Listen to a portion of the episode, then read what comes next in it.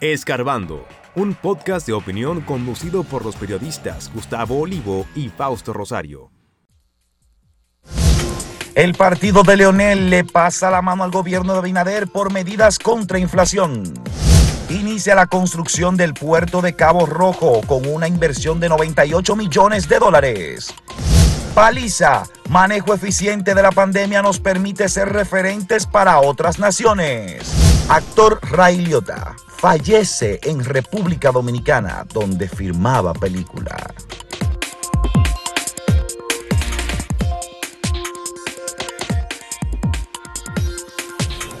Bueno, ustedes saben que todos los viernes Natalie y yo despedimos el programa con una buena noticia. En este caso vamos a hacerlo al revés. Vamos a dar la primera, como primera noticia, lo bueno, y es precisamente la inversión que se está haciendo en alianza pública y privada en Pedernales para la construcción, en este caso, que se dio ya el primer Picasso para la construcción del puerto de Cabo Rojo, una inversión que es de unos 98 millones de dólares únicamente para la construcción de este puerto, un proyecto muy ambicioso que va a recibir millones de turistas y se va a convertir, según lo que había anunciado el gobierno el día de ayer, en el principal puerto del Caribe y uno de los más lujosos a su vez.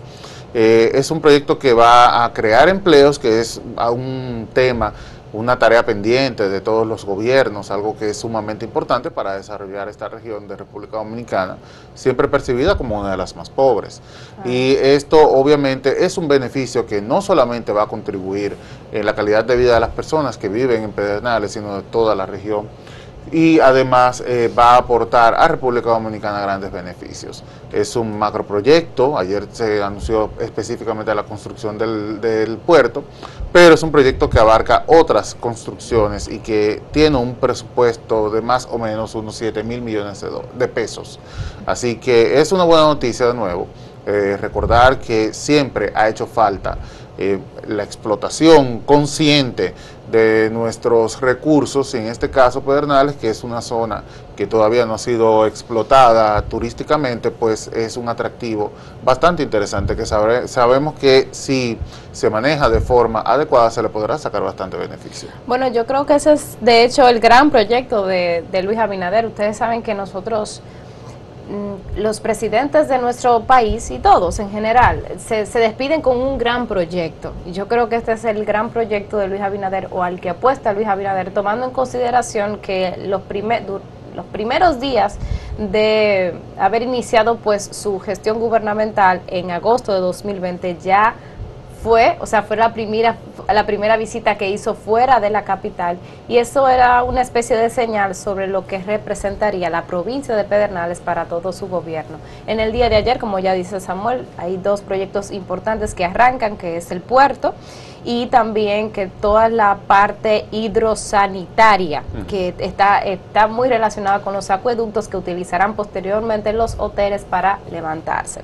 Yo creo que este proyecto eh, primero es un proyecto que yo creo que todos debemos de apoyar. Es una alianza público-privada que sin apoyo privado no se puede ejecutar. A veces nosotros pues satanizamos lo que son las alianzas público-privadas y no solamente la alianza público-privada, es especialmente la inclusión del sector privado en proyectos de carácter público. Quizás por las mismas experiencias que hemos tenido en el pasado que no han sido tan buenas, pero la verdad es que con este proyecto de Pedernales eh, hay que ser realistas. O sea, esto no se puede hacer sin el aporte y la ayuda y las negociaciones y el negocio que pueda levantar el sector privado en proyectos de este tipo. Tenemos ahí la Dirección General de Alianzas Público-Privadas, que también ha sido parte importante de este proyecto. Hace unos meses yo entrevistaba a su, a su director y él decía que ciertamente el gran proyecto que lleva este gobierno en esa dirección es el proyecto turístico de Pedernales. Sí, y solamente hay que recordar cómo ha servido para la economía nacional proyectos turísticos como los que se han desarrollado en la zona de Puerto Plata y en la zona de, Punta Cana, Bávaro. Eh, claro, siempre habrá quien cuestione la forma en la que se ha manejado. En Puerto, en Puerto Plata, lamentablemente había quedado un poquito atrás. El tema turístico se ha relanzado a través de eh, la distribución de los cruceros que llegan. De hecho, se remodeló el puerto de Puerto Plata y esto ha hecho que los cruceristas que lleguen se encuentren en una Puerto Plata renovada. Así que esto no es más que beneficio para esa región. Lo mismo ocurre con Punta Cana y Bávaro, donde las facilidades que se le da a los turistas de vuelos eh, y planes eh, de hoteles, pues hace que siempre sea uno de los principales destinos del Caribe.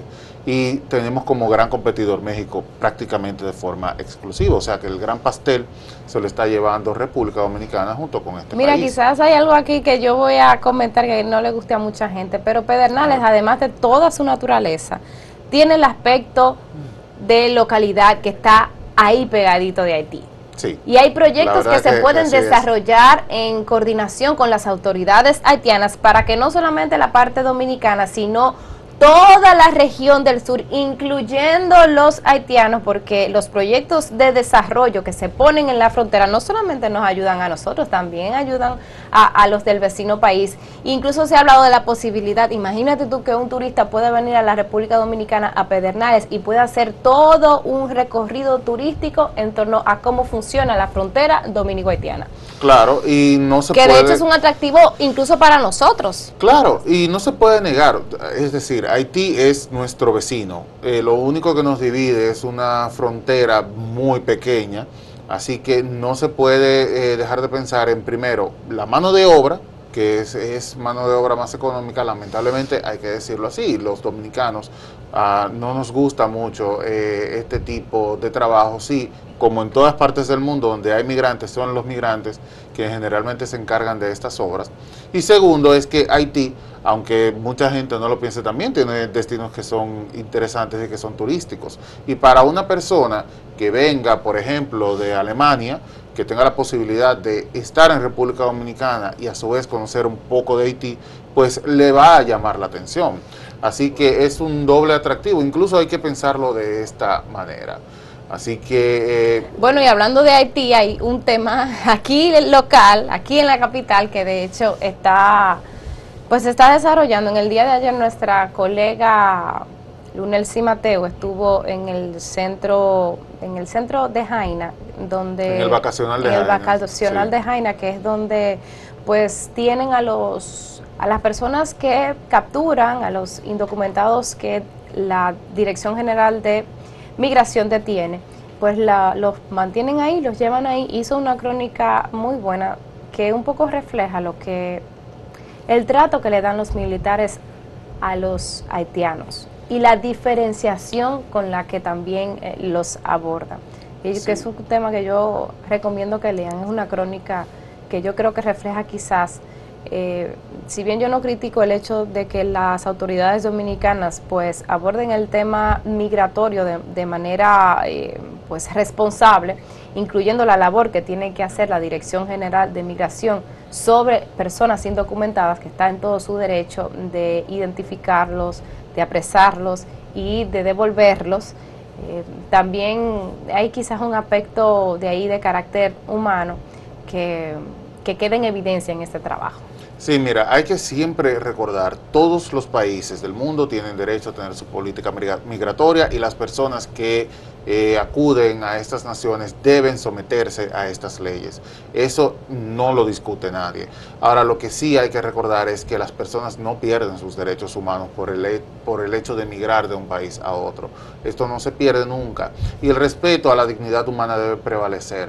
Eh, tuvimos lo que ocurrió en la ciudad de Juan Bosch, donde eh, inmigrantes agredieron a agentes de la Dirección General de Migración, lo cual es un acto reprochable, nunca debió ocurrir y debió, o como de hecho ocurrió, hacerse un desarrollo o desarrollarse actividades para detener a las personas que no cumplan con las leyes dominicanas.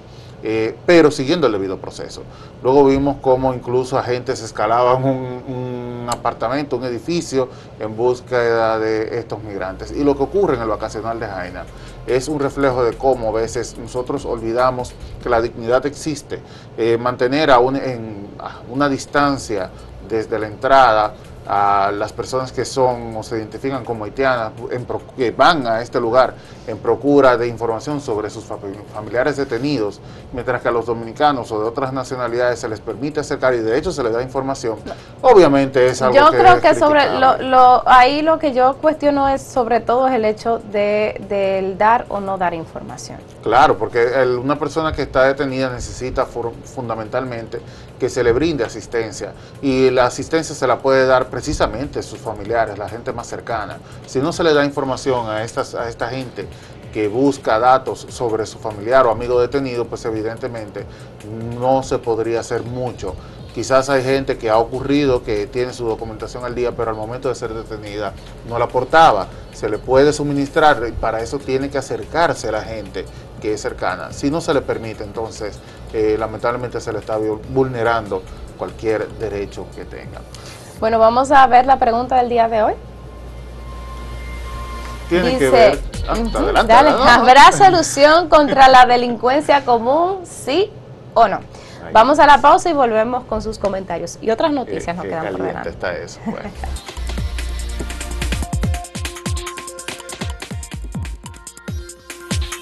Si quieres anunciarte en este podcast, escríbenos a podcast.acentotv.de.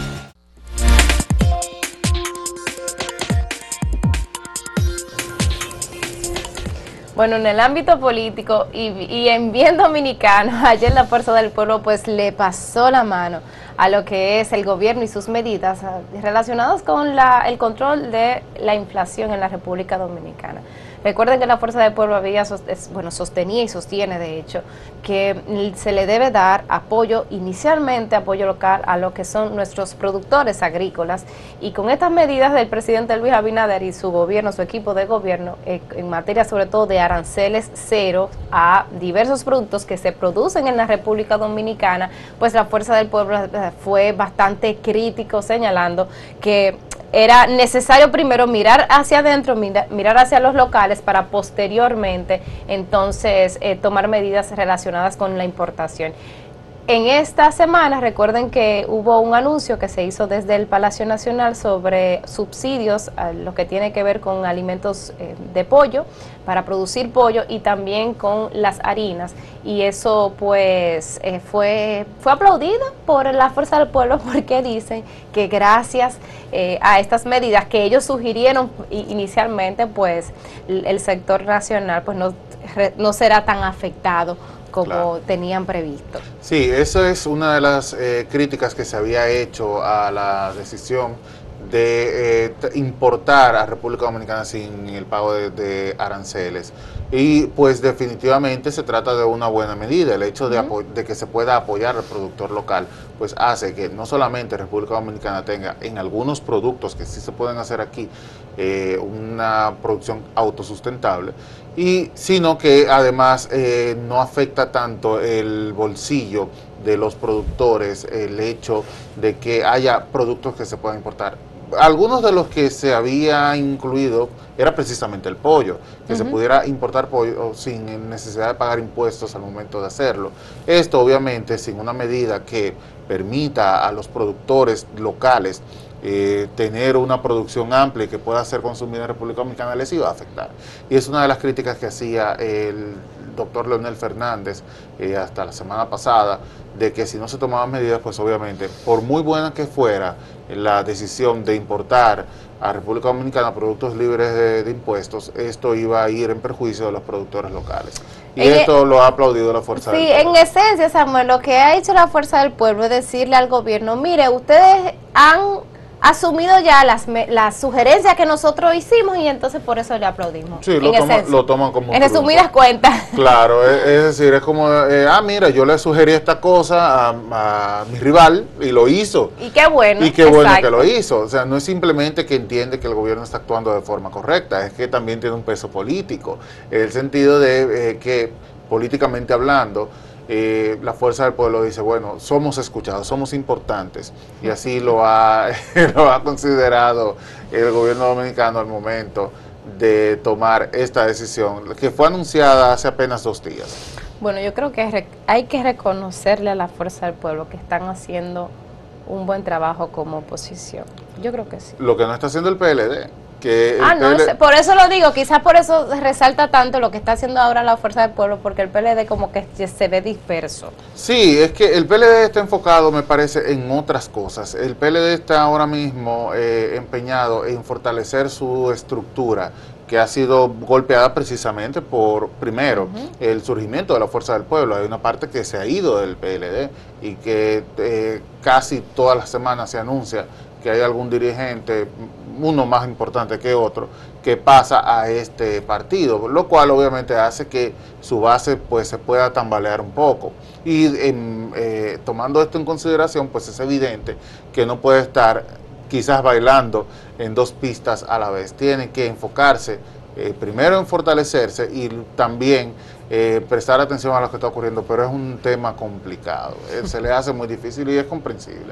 Aunque en términos de oposición no pueden descuidarse, porque la gente simplemente no los toma en consideración cuando dice, bueno, ¿será una opción política del futuro?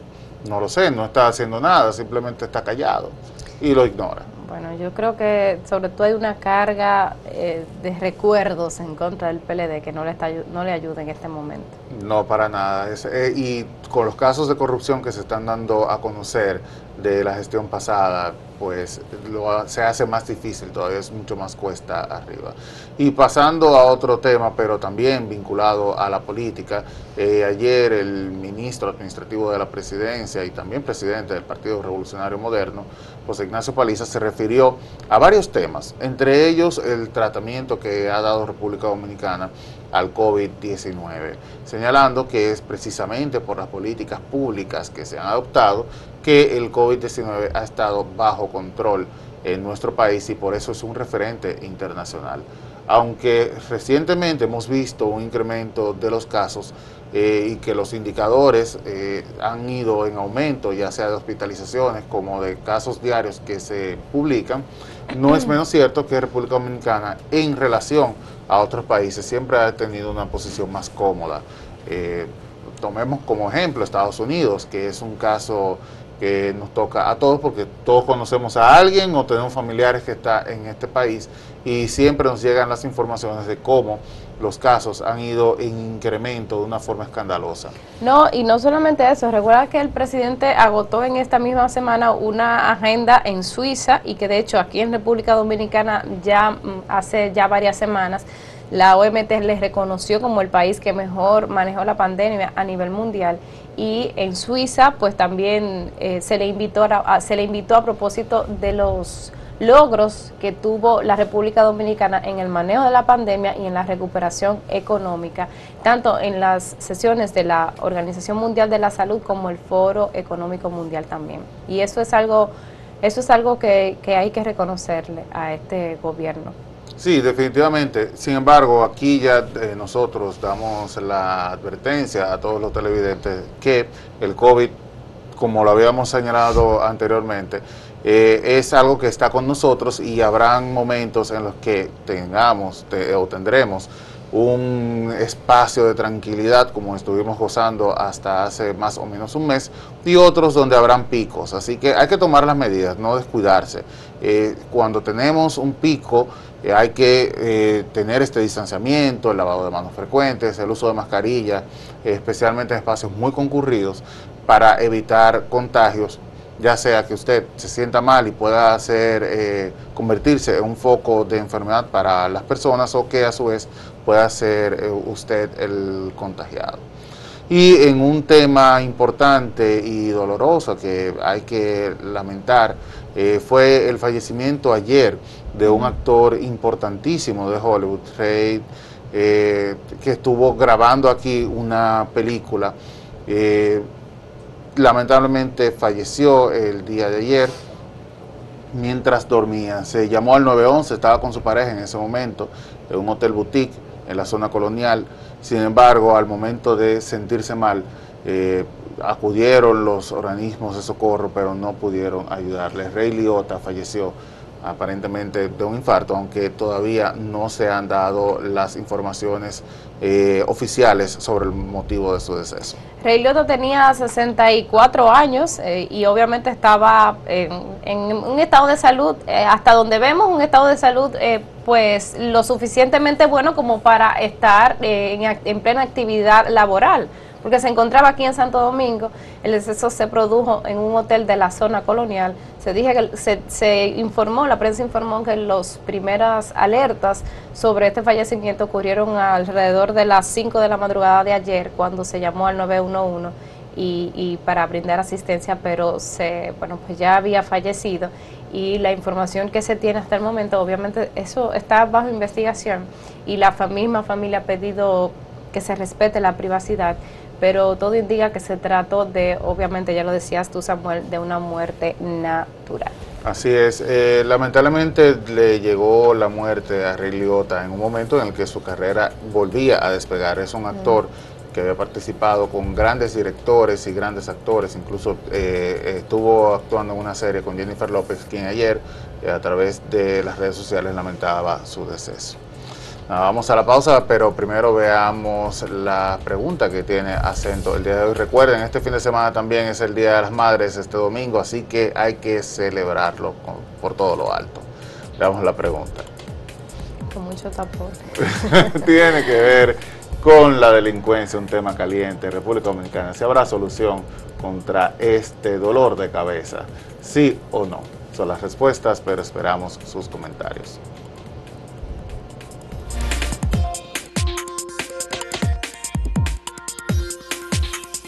Síguenos en redes sociales, arroba acento diario y arroba acento TV.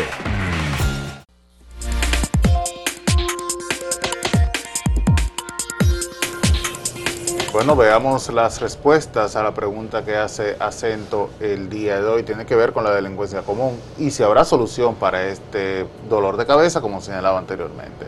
55.32% dice que no habrá solución, mientras que el 44.68% dice que sí habrá solución para la delincuencia común. ¿Qué te opinas, Natalia? Bueno, en Twitter vamos a ver qué opinan los demás.